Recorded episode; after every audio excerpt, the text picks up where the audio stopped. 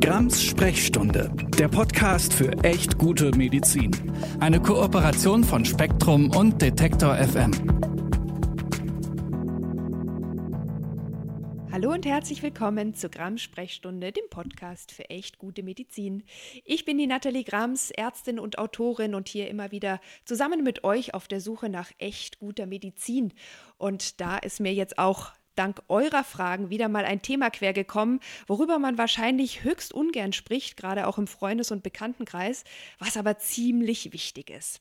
Aber bevor wir ins Thema einsteigen, möchte ich euch noch mal daran erinnern, dass ihr mir sehr gerne Themenwünsche oder Fragen oder auch Kritik schicken könnt an sprechstunde.detektor.fm, dass ihr diesen Podcast sehr gerne abonnieren bewerten und teilen könnt und dass ihr natürlich auch sehr gerne diese Folge weiterschicken könnt, wenn ihr irgendjemanden kennt, von dem oder der ihr denkt, dass die oder der davon profitieren könnte. Ja, heute geht es um ein, ich sag mal, peinliches, aber zugleich auch echt hochwichtiges Thema. Ich sag's mal so: Kürzlich gingen bei uns in der Schulklasse von einem meiner Kinder wieder die Würmer rum. Und dabei ist mir aufgefallen, dass bei vielen Eltern, natürlich auch bei den Kindern und auch bei den Lehrenden, das noch so eine Art Tabuthema zu sein scheint. Vielleicht war das nur bei uns so, hab's aber auch aus dem Freundeskreis gehört, dass das durchaus immer wieder mal so ist, dass man da nicht so gerne drüber redet. Man fühlt sich vielleicht auch irgendwie so ertappt, schuldig oder angeekelt.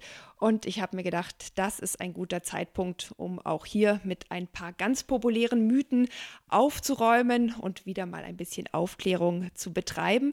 Und da von euch auch durchaus Fragen zu diesem Thema kommen, hoffe ich, dass wir die auch alle beantworten können. Ich habe auch heute natürlich wieder einen Experten zu Gast und darf ganz herzlich den Herrn Dr. Höhl begrüßen. Vielleicht wollen Sie sich meinen HörerInnen einmal ganz kurz selbst vorstellen.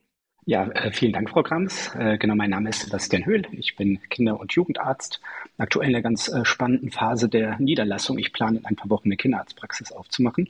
Ähm, habe mich in den nächsten, in den letzten Jahren oder in meiner Karriere bisher neben der Kinder- und Jugendmedizin auch mit Infektionskrankheiten beschäftigt und äh, bin jetzt aktuell noch hier im Team von der Professorin Sandra Ziesek an der Uniklinik in Frankfurt mit Forschung und Diagnostik zu Covid-19 beschäftigt. Ja, also zwei ganz aktuell spannende Projekte. Covid-19, obwohl ist ja politisch jetzt ähm, nicht mehr so aktuell, aber dafür eigene Praxis. Klingt sehr gut. Gute Kinderärztinnen brauchen wir. Und ähm, ja, wahrscheinlich geht man auch zuerst in eine Kinderarztpraxis oder ruft zumindest dort mal an, wenn man den Verdacht auf eine Wurmerkrankung bei seinen Kindern hat. Und ich will vielleicht noch eins vorwegschicken, bevor wir ins Thema einsteigen. An Würmern hat niemand Schuld. Man kann die sich einfangen, so wie jeden anderen Krankheitserreger auch, wie jede andere Infektionskrankheit, ja, durch Kontakt. Aber vielleicht können Sie uns erklären, wie gerade Kinder zu einer Infektion mit Würmern kommen und warum das auch häufig bei Kindern auftritt. Mhm, genau, also die Infektion mit den, mit den Madenwürmern, über die wir ja heute sprechen, äh, die sind total häufig, die kommen weltweit vor ähm, und ganz viele äh, von uns infizieren sich auch damit mindestens äh, einmal im Leben. Und man ist auch bei so einer Infektion, das heißt, wenn das bei einem Kind nachgewiesen wird oder bei einem selbst, ähm, dann ist man erstmal in einer ganz guten Gesellschaft, weil so ungefähr eine Milliarde Menschen auf der Welt auch äh, gerade mit diesem Wurm infiziert ist, äh, der medizinisch äh, Enterobius vermicularis heißt. Also was ganz, ganz altes, schon seit mehr, äh, ähm, die älteste, der älteste Nachweis ist aus so einem Stein äh, oder so einem Stuhlfossil von einem Menschen, der vor 10.000 Jahren gelebt hat. Also was das uns ganz ganz, ganz lange begleitet. Ja? Und Kinder machen das tatsächlich, haben das tatsächlich häufiger. Ja? Also bei äh, Kinder ähm, haben eine, äh, eine höhere äh, Chance, so eine Infektion mal zu haben oder dass das bei den Kindern auffällig wird. Ähm, das hat verschiedene Gründe. Zum einen ist es einfach das, das Umfeld, in dem die Kinder so ihren Tag verbringen, in dem die Kinder, ähm, Kinder ihren Tag verbringen, weil viele Kinder ja mit ganz vielen Kindern auf einem ganz engen Raum zusammen sind, also in den Kitas und in den Schulen. Ähm, und und äh, da ähm, fassen auch die Kinder verschiedene Spielsachen oder Nahrungsmittel auch an. Und das ist eben durch diese Berührung von Gegenständen, das Übertragen äh, über, ähm, über Gegenstände und über Nahrung, wie die Infektion eben dann zwischen den Kindern weitergegeben wird, aber dann auch zu Hause an die Familien. Das heißt, es haben auch die ähm, ähm, haben dann auch zum Beispiel Kinder, die viele Geschwister zu Hause haben, haben auch eine größere Wahrscheinlichkeit, so eine Infektion mal zu machen als ein Einzelkind zum Beispiel.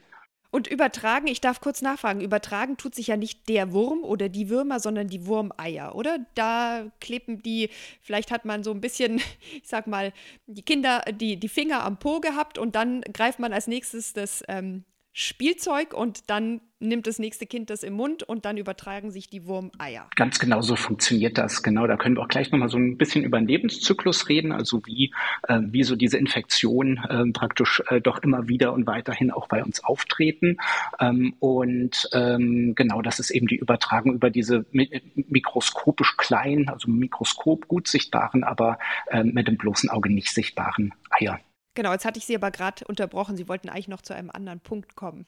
Genau. Also ich wollte noch so ein klein bisschen über die persönliche Hygiene sprechen, weil das doch auch eine Rolle spielt. Das heißt, Kinder ähm, beherrschen einfach so diese Basishygiene, wie das, äh, wie Essen, ähm, also vor dem, vor dem Essen die Hände zu waschen und auch nach dem Toilettengang die Hände zu waschen, noch nicht so gut, was aber ja auch viele Erwachsene nicht so richtig perfekt machen. Wollte ich gerade sagen. Ähm, genau, und das ist dieser alte Spruch eben nach dem Stuhlgang vor dem Essen Hände waschen nicht vergessen. Das ist einfach das, was auch auch eben wichtig ist, um so Infektionen zu verhindern. Und dann kommt noch so als letzter kleiner Punkt dazu, dass eben vom Verhalten her manche Kinder auch am Daumen lutschen oder auf Stiften rumkauen. Und das begünstigt auch so ein bisschen, dass man dann eben über den Mund dann die Eier aufnimmt.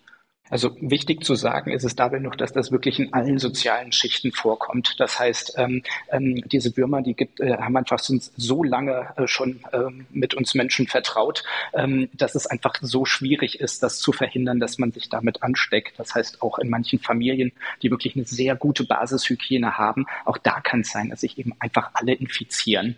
Ähm, das heißt, das hat nichts damit zu tun, dass man irgendwie einen Fehler gemacht hat mit der Hygiene. Ähm, das kann in allen Familien auftreten Patienten, aber mit eben den Medikamenten und mit besonderen Tipps kriegt man das auch wieder gut in den Griff.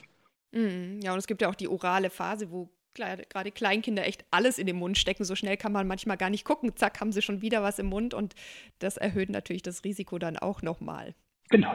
Ja, was ist denn jetzt, wenn man sich das sozusagen diese Infektion eingefangen hat? Was sind denn typische Symptome? Also woran können auch Eltern erkennen, dass vielleicht oder der, dass zumindest der Verdacht auf eine Wurmerkrankung vorliegt? Mhm. Also die eine Möglichkeit ist ganz einfach, dass man die im Stuhl sieht. Das kann tatsächlich auftreten, dass ein Kind, das sonst überhaupt gar keine Beschwerden hat, man im Stuhlgang so kleine, so ein bis 1,5 Zentimeter lange, ganz dünne, sich bewegende Würmer sichtbar werden, was dann natürlich was für die Eltern was ist, was Angst auslöst und Ekel auslöst, was aber meistens total harmlos ist. Das ist so die eine Möglichkeit. Und dann kann man das mit einem, mit einem Foto oder Video eigentlich dann auch sehr gut identifizieren und sicher sagen, dass es eben diese Art von Wurm ist und keine andere. Ähm, das andere Symptom, da müssen wir auch eben noch mal so ein bisschen über den Lebenszyklus reden, ähm, weil wir hatten eben schon gesagt, man nimmt die Eier auf über den Mund ähm, und die gelangen dann in den Darm und da äh, schlüpfen dann die, die Würmer und dann braucht es ein paar Wochen, ähm, bis ähm, das sein kann, dass dann die Weibchen ähm, besonders nachts äh, dann äh, Eier ablegen und zwar außen am Po oder die verkleben dann außen am Po und das löst dann in Juckreiz aus. Und das ist auch so ein bisschen der Überlebenstrick für die Würmer Würmer, warum die jetzt auch nach über 10.000 Jahren immer noch vorkommen.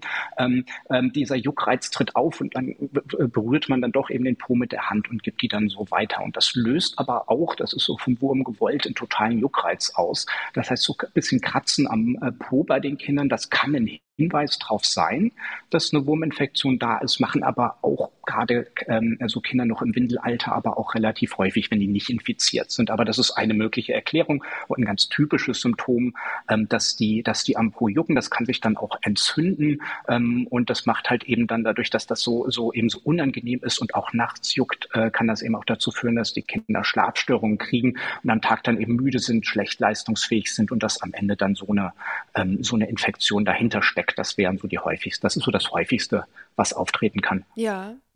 Und Magen-Darm-Beschwerden sind also gar nicht so typisch. Magen-Darm-Beschwerden oder so ein bisschen eine chronische Entzündung am Darm im Bereich von Blinddarm kann auch auftreten. Die ist aber nicht so, äh, die kann aber auch gut fehlen. Also bei vielen Kindern, die das haben, die haben keine Bauchschmerzen.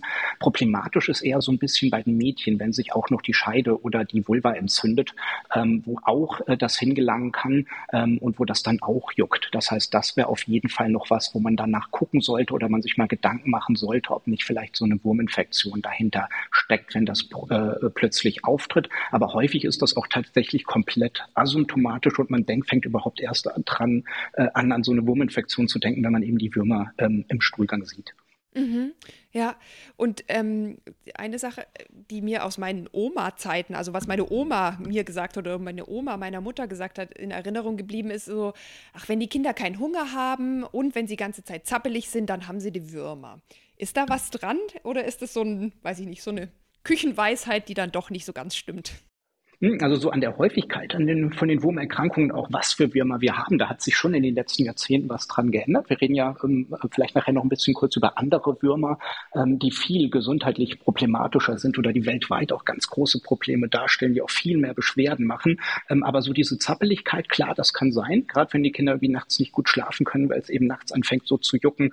Ähm, das, das kann schon sein, dass das mit dahinter steckt. Also wenn man sonst überhaupt keinen Grund hat, warum ein Kind sich ganz anders plötzlich am Tag verhält und so irgendwie müde, unruhig, zappelig ist, klar, da lohnt es sich auch durchaus mal dran zu denken.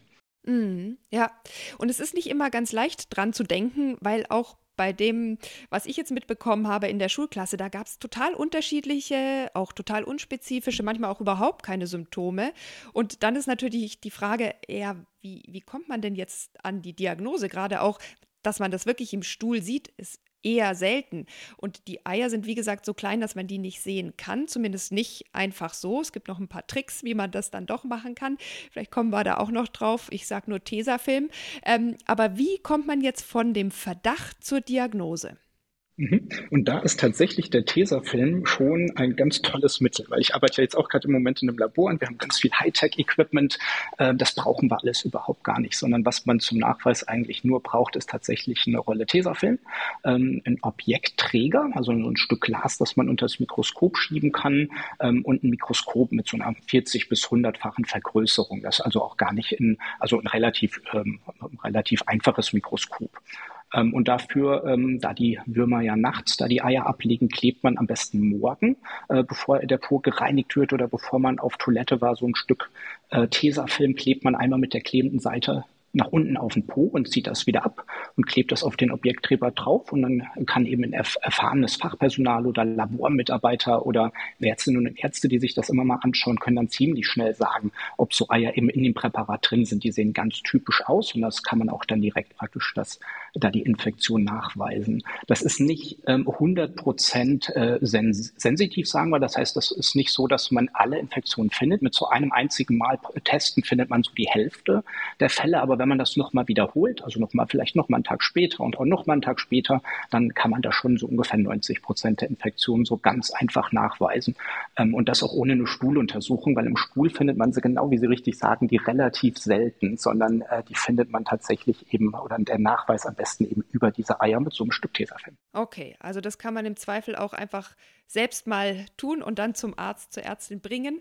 Ähm, dann erhärtet sich der Verdacht. Ähm, meistens ziemlich schnell. Und wenn man jetzt dann die Diagnose hat, oder zumindest vielleicht auch wenn man einen ganz starken Verdacht hat, was, was kann man dann tun? Also zum einen ist es natürlich so, niemand will die haben und jeder will sie so schnell wie möglich loswerden. Zum anderen geht es ja aber auch darum, sie nicht wieder zu bekommen, also auch so eine Art Prophylaxe gleich mitzudenken. Und da gibt es jetzt ja Möglichkeiten medikamentöser Art und aber auch im Verhalten. Und eine Frage, die ich gleich ähm, noch nachschiebe, ist, soll man dann nur das zum Beispiel infizierte Kind äh, behandeln und ähm, anweisen auch oder äh, auch die ganze Familie? Also ähm, bei der Behandlung gehört so gehören eben Hygienemaßnahmen auf jeden Fall unbedingt mit dazu. Ähm, die alleine brauchen aber doch eine gewisse Zeit ähm, und auch eben nur mit den Hygienemaßnahmen ist es oft echt schwierig, das Ganze wieder loszuwerden und dauerhaft in den Griff zu kriegen. Das heißt, was ähm, Ärztinnen und Ärzte in der Regel machen, ist ein Medikament zu verschreiben. Ähm, da gibt es verschiedene Medikamente, die man je nach Alter äh, einsetzen kann von den Kindern und dann die, die äh, lähmen dann entweder die Würmer, dass die dann aus ausgeschieden werden oder die töten die. Ähm, und ähm, das gibt es als Kautablette oder für Kinder auch als Suspensionslösung.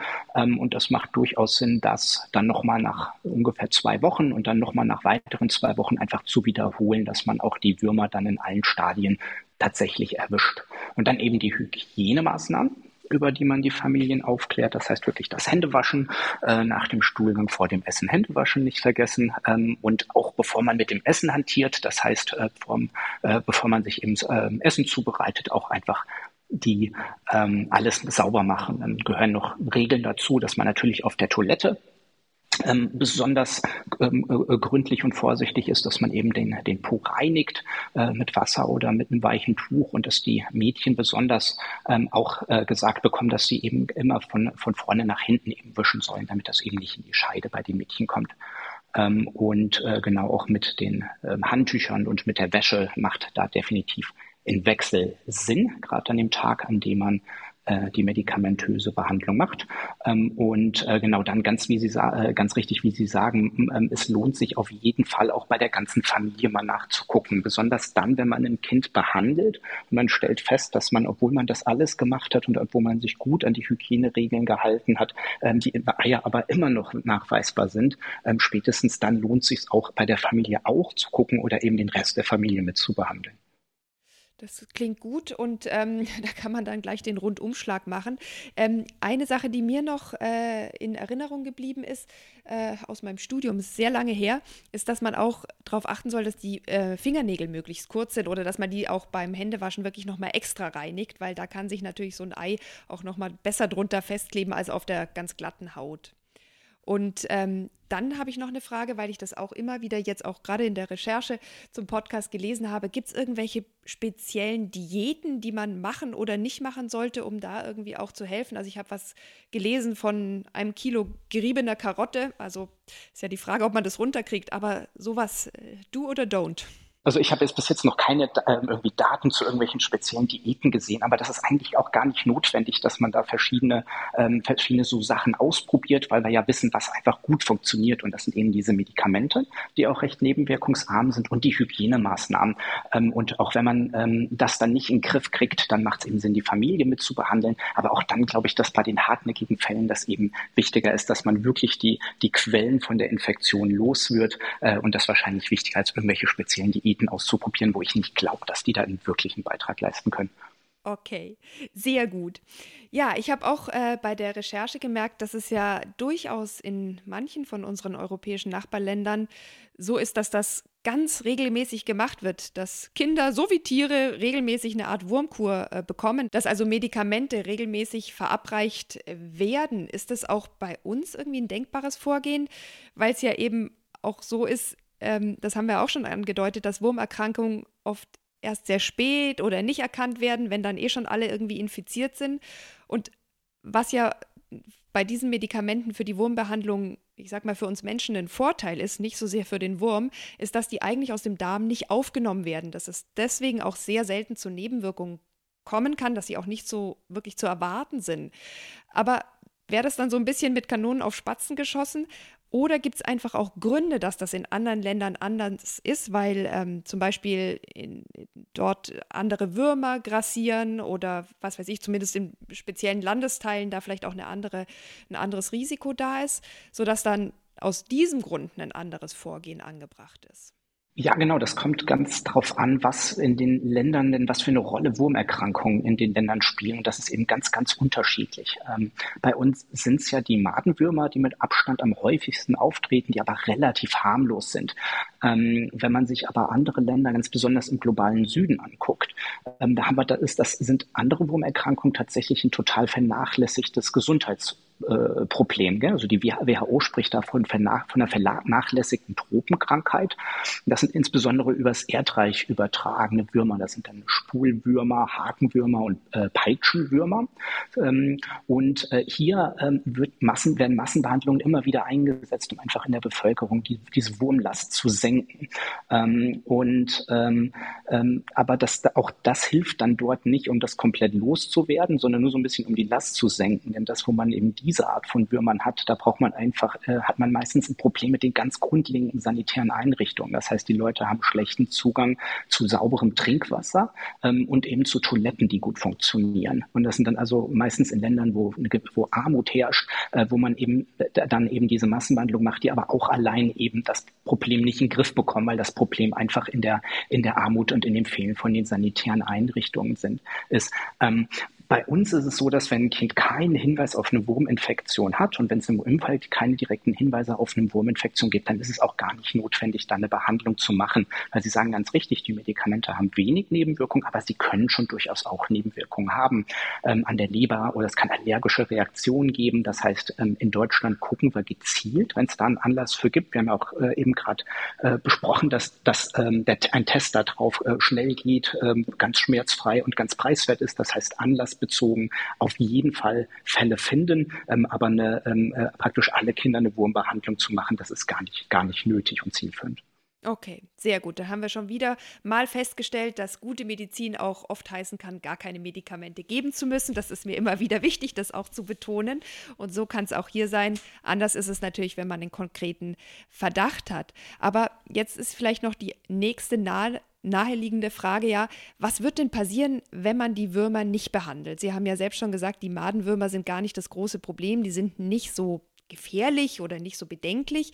Aber Sie haben es auch schon gesagt, in vielen Ländern der Welt ist es durchaus ein richtig großes, ja fast schon Public Health Problem. Vielleicht kann man einmal antworten oder vielleicht können Sie einmal antworten, was würde hier bei uns passieren und was würde das global bedeuten, wenn man es nicht behandelt? Mhm. Also um, damit die Infektion mit diesen Madenwürmern, die wir haben, ähm, am Laufen gehalten wird, sage ich mal, muss man sich immer wieder bei sich selbst anstecken. Ja? Das heißt, es, ähm, immer wieder gibt es neue Generationen von den Würmern ähm, und man muss sich dann immer wieder bei sich selbst oder bei einer anderen Person anstecken. Das heißt, ähm, hier ist es auch möglich, dass dann nach ein paar Wochen so eine Infektion von selber wieder weggeht oder man doch eben so eine chronische Infektion behält, die sehr lästig und unangenehm sein kann, aber, aber selten sehr gefährlich. Ähm, in anderen Ländern oder mit diesen anderen Würmern ist das dann tatsächlich so, also auch die kommen durchaus auch bei uns her, aber eben sehr selten. Ähm, da sind eben auch die Kinder besonders betroffen und da führen die Infektionen nämlich anders als die Madenwürmer bei uns tatsächlich dazu, dass die Kinder richtige Mangelernährung kriegen. Ja, das heißt, ähm, da hat man viel, ähm, die sind viel invasiver, die ähm, können eben auch wirklich die Aufnahme von Nahrung über den Darm stören. Dann kommt es dazu, dass die Kinder ähm, Wachstumsstörungen, Entwicklungsstörungen kriegen können. Und ein großes Problem ist auch eine Blutarmut, die dadurch entsteht. Und das gerade eben in Ländern, wo es eh Mangelernährung, wo es eh Eisenmangel gibt. Das heißt, das ist ganz schlecht für die Entwicklung von den Kindern und, und ganz schlecht, dass die Kinder ihr Potenzial ausschöpfen können, weil sie einfach ständig ähm, ähm, ähm äh, neben der Mangelernährung eben auch darunter leiden, ähm, dass äh, sie eben so eine, so eine Blutarmut die ganze Zeit haben. Es ist ein Problem für Schwangere, es ist ein Problem für menstruierende Frauen. Ähm, das heißt, ähm, das ist was, wo man ein ganz stark vernachlässigtes äh, Public Health Problem ähm, aber weil wir einfach gute sanitäre Einrichtungen, gute Basisprobleme, äh, eine gute Basishygiene haben, ist das bei uns ähm, äh, kaum anzutreffen. Und deshalb eben ganz, ganz starke Unterschiede, äh, was die Wurmproblematik bei uns und in manchen anderen Ländern angeht. Weil Sie gerade Schwangere angesprochen haben, darf ich noch eine Frage dazwischen quetschen sozusagen. Ist Wurmbehandlung auch in der Schwangerschaft möglich? Weil ähm, mir das auch bei der Recherche begegnet ist, dass es sogar in der Schwangerschaft etwas häufiger vorkommen kann, weil man ja so eine Art immunsupprimierte ähm, Lage als Schwangere hat, dass es da tatsächlich auch häufiger mal dazu kommen kann. Gerade vielleicht, wenn noch kleine Kinder rundrum springen. Mhm. Also da sind ja durchaus ähm, genau werdende Mütter, haben häufig eben kleine Kinder und haben deshalb allein schon so ein bisschen ein höheres Risiko. Ähm, und, ähm, und das sollte auf jeden Fall mal eben mit dem Zuständigen mit, mit oder mit dem Gynäkologen äh, reden. Aber ich kann mir vorstellen, dass, ja, ähm, dass man da einmal äh, gucken möchte, ob es da irgendwelche Bedenklichkeiten bei den Medikamenten für die Anwendung gibt. Aber dadurch, dass das eben ja wenig aufgenommen wird, ähm, ähm, ist es wahrscheinlich auch möglich, entweder so eine Behandlung zu machen oder wenn es am Ende der Schwangerschaft festgestellt wird, dann eben für Zeitraum danach zu, äh, zu machen. Aber da müsste ich jetzt auch nochmal genau recherchieren und genau nachgucken. Also es war aber auch das, was ich gelesen habe. Es ist möglich, aber man sollte auf jeden Fall natürlich mit dem Gynäkologen, der Gynäkologin drüber sprechen, auch welches Medikament genau, in welcher Dosierung. Aber es ist zumindest kein Grund dagegen, sich da an den Facharzt oder die Fachärztin zu wenden, weil es eben auch in der Schwangerschaft auftreten kann. Und was mich jetzt persönlich auch noch interessieren würde, weil wir haben ja zum Beispiel auch einen Hund, können so Würmer auch von Haustieren auf Kinder übergehen? Weil beim Hund machen wir zum Beispiel, ich weiß nicht genau, einmal im halben Jahr oder so, so eine Wurmkur ganz regelmäßig. Und ich kenne es auch von den Nachbarn, die machen das auch. Und bei Katzen macht man es auch, vielleicht auf andere Weise, aber jedenfalls ist es ja so ein Thema. Haustiere muss man regelmäßig entwurmen. Betrifft das dann so die Haustiere oder ist das auch der Grund, dass es sonst auf Kinder oder vielleicht äh, ja auch Erwachsene übergehen kann? Sind es die gleichen Würmer? Das ist vielleicht das, was ich fragen will. Mhm. Also es sind nicht die gleichen Würmer. Das heißt, die Madenwürmer, die kommen tatsächlich nur bei den beim Menschen vor und ganz einzeln mal bei Menschenaffen. Aber Hunde ähm, werden nicht davon betroffen. Es soll tatsächlich Fälle, äh, Fälle geben, wo über Hunde so Infektionen weitergegeben werden. Aber das ist dann interessanterweise das Fell von den Hunden. Das heißt, ein Kind streichelt einen Hund ähm, und äh, die Eier kleben dann am Fell und ein anderes Kind steckt sich dann da an. Aber wenn man sich Daten anguckt, dann haben Kinder, die im Haushalt mit einem Hund leben, auch kein höheres Risiko, ähm, eine Magenwurminfektion zu kriegen, sondern bei Hunden, da spielen wieder andere Würmer eine Rolle, ähm, bei denen der Mensch gar kein vorgesehener Wirt ist. Das heißt, äh, wo der Mensch sich zwar infizieren kann, aber die, der landet dann nicht im Darm, ähm, um seinen Zyklus zu vervollständigen, sondern in, kann in verschiedenen Organen landen und dann auch Entzündungen in verschiedenen Organen verursachen. Und das ist genau der Grund, warum es ganz besonders, wenn Kinder im Haushalt leben, aber auch sonst wichtig ist, dass tatsächlich besonders junge Hunde und Katzen tatsächlich regelmäßig entwurmt werden, weil das kann, ähm, wenn die, ähm, äh, wenn man eben mit verunreinigter oder mit Kot verunreinigter Erde zum Beispiel in Kontakt kommt, bei den Kindern tatsächlich ansonsten Krankheiten auslösen. Das hat aber gar nichts mit den Madenwürmern zu tun. Okay. Gut, aber es ist ja trotzdem auch wichtig, dass man weiß, dass wenn man gerade auch junge Haustiere hat, dass man da regelmäßig auch ja, mit dem Tierarzt, der Tierärztin drüber sprechen sollte, was da für eine Wurmkur geeignet ist. Dass es aber nicht das gleiche ist wie die Madenwürmer, über die wir heute hier vor allem bei Kindern gesprochen haben. Ähm, Gibt es denn noch irgendwas aus Ihrer Sicht, was wir vergessen haben oder was Ihnen noch wichtig wäre anzusprechen? Ähm, nee, ich glaube, wir haben ähm, so oft, also äh, dass einfach die Basishygiene einfach was ganz Wichtiges ist, wo man mit den Kindern auch ähm, ganz früh schon anfangen kann, drüber zu reden, gerade über das Händewaschen ähm, vor dem Essen, nach dem Toilettengang ähm, und mit den äh, Mädchen das auch bespricht, dass es eben das, ähm, wenn man auf der Toilette war, eben nach, von vorne nach hinten wischt und nicht andersrum. Ähm, und aber ansonsten eben bei uns das große Glück, dass wir in Deutschland relativ wenige Probleme mit Wurminfektionen haben. Ich habe mal den Spruch gelernt, ähm, jeder Mensch hat das Recht auf Wurmfreiheit. Da sind wir in Deutsch auch relativ weit, äh, relativ gut, relativ weit dran. Ähm, in anderen Ländern auf der Welt ist es eben eine vernachlässigte Tropenkrankheit und daher hilft man den Menschen eben am besten, wenn man ähm, die Basishygiene ermöglicht und die sanitären Einrichtungen schafft. Und ich meine, diese Basishygiene auch bei uns ist ja nicht nur gegen Wurminfektionen ein ganz wichtiges Ding, sondern auch gegen viele andere Infektionen. Von daher lohnt sich das bestimmt doppelt und dreifach, da durch diese Podcast-Folge nochmal animiert äh, zu werden und darüber nachzudenken und das auch einfach besser zu beachten und auch den Kindern beizubringen. Und ich glaube, dann ist es auch vielleicht weniger ein Tabuthema, weil man ja weiß, okay, man hat alles so weit wie möglich vermieden, was man irgendwie vermeiden kann. Man hat die Kinder auch sensibilisiert, sich da, ähm, ja, sich selbst schützend zu verhalten. Und wenn es dann passiert, Mai, das ist halt einfach so ein bisschen warm happens. Ähm, das, das kann halt dann einfach auch sein, eben wegen des Kontaktes, äh, den man zu vielen anderen Kindern im gleichen Alter hat und weil dann natürlich auch sozusagen ganz normales Verhalten dann dazu führen kann, dass sich das trotzdem überträgt. Aber ich hatte so das Gefühl, bei uns äh, in der Schule war das dann, alle waren so mega alarmiert und auch irgendwie so, mh, hm, ja, peinlich berührt. Aber eigentlich ist die Botschaft eine oder die Botschaft für gute Medizin, darum geht es ja hier im Podcast, eine ganz einfache. Erstens, es ist harmlos, es ist gut zu behandeln, wenn es denn aufgetreten ist. Und es ist eigentlich leicht zu vermeiden mit Maßnahmen, die man auch zum Schutz vor ganz vielen anderen Infektionskrankheiten und Krankheitserregern gebrauchen kann. Also es ist auch nichts Außerordentliches, was man da dann vollbringen muss oder irgendwie tun muss oder woran man sich einfach nur erinnern muss. Ich bin aber trotzdem froh, dass wir darüber gesprochen haben, weil ich das Gefühl habe, da haben auch bei vielen, auch gut gebildeten Menschen in meinem Umfeld echt so Basisinfos gefehlt. Und ich hoffe deswegen, dass der Podcast ganz häufig gehört und geteilt wird, auch wenn es jetzt nicht so das fancyste Thema war. Das gebe ich ja auch gerne zu. Ich bedanke mich sehr herzlich für Ihre Zeit, Herr Höhl.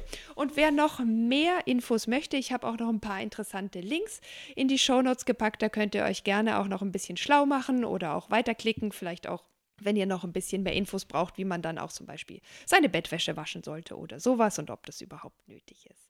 Ich freue mich, wenn wir uns hier in zwei Wochen wieder hören bei Grams Sprechstunde, dem Podcast für echt gute Medizin. Tschüss. Tschüss. Grams Sprechstunde, der Podcast für echt gute Medizin. Eine Kooperation von Spektrum und Detektor FM.